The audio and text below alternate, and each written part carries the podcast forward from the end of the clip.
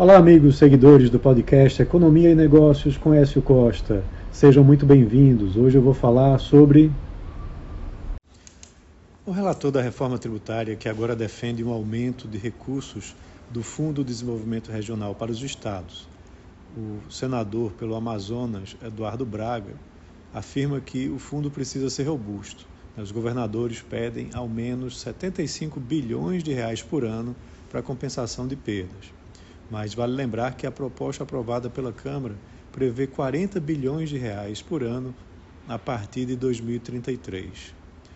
Ah, o texto que foi aprovado pela Câmara em julho prevê para o Fundo de Desenvolvimento Regional, a partir de 2029, um valor progressivo que vai atingir o patamar anual de 40 bilhões de reais em 2033. Mas há um grande impasse né, e a reforma não está avançando por conta disso. Os governadores vem defendendo né, um montante mais alto. É, alguns falam de 80 bilhões de reais, mas um consenso pode chegar nesses 75 bilhões de reais né, para atenuar essa mudança. A questão é que, com a mudança da forma de tributação, né, onde os tributos deixam de ser cobrados é, na origem e passam a ser cobrados no destino, onde os produtos e serviços são consumidos, você termina tendo é, uma mudança grande que faz com que a guerra fiscal não exista mais, né? já que os benefícios fiscais, é, principalmente sobre o ICMS, deixariam de ser é, utilizados como uma moeda de troca para investimentos em determinadas regiões do país. Então, esse Fundo de Desenvolvimento Regional entra na reforma tributária para substituir os atuais benefícios fiscais com recursos diretos para os estados para garantir que eles possam promover a atividade produtiva.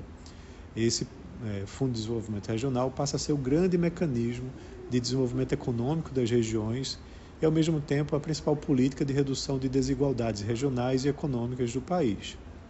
Só que aí há uma grande discussão em relação com a distribuição dos recursos. Além do tamanho do Fundo do Desenvolvimento Regional, os critérios de distribuição entre os estados ainda precisam ser definidos. Alguns estados defendem que o fundo seja distribuído de acordo com o tamanho dos estados em termos de população. Já outros defendem justamente que o fundo seja, seja distribuído de acordo com os índices de desenvolvimento né, de cada um desses estados. Então a discussão é grande, né? é, a prioridade ela precisa ser definida e só vai ser definida em 2024, após a aprovação da reforma tributária né, em lei complementar.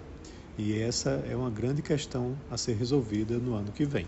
Então é isso. Um abraço a todos e até a próxima.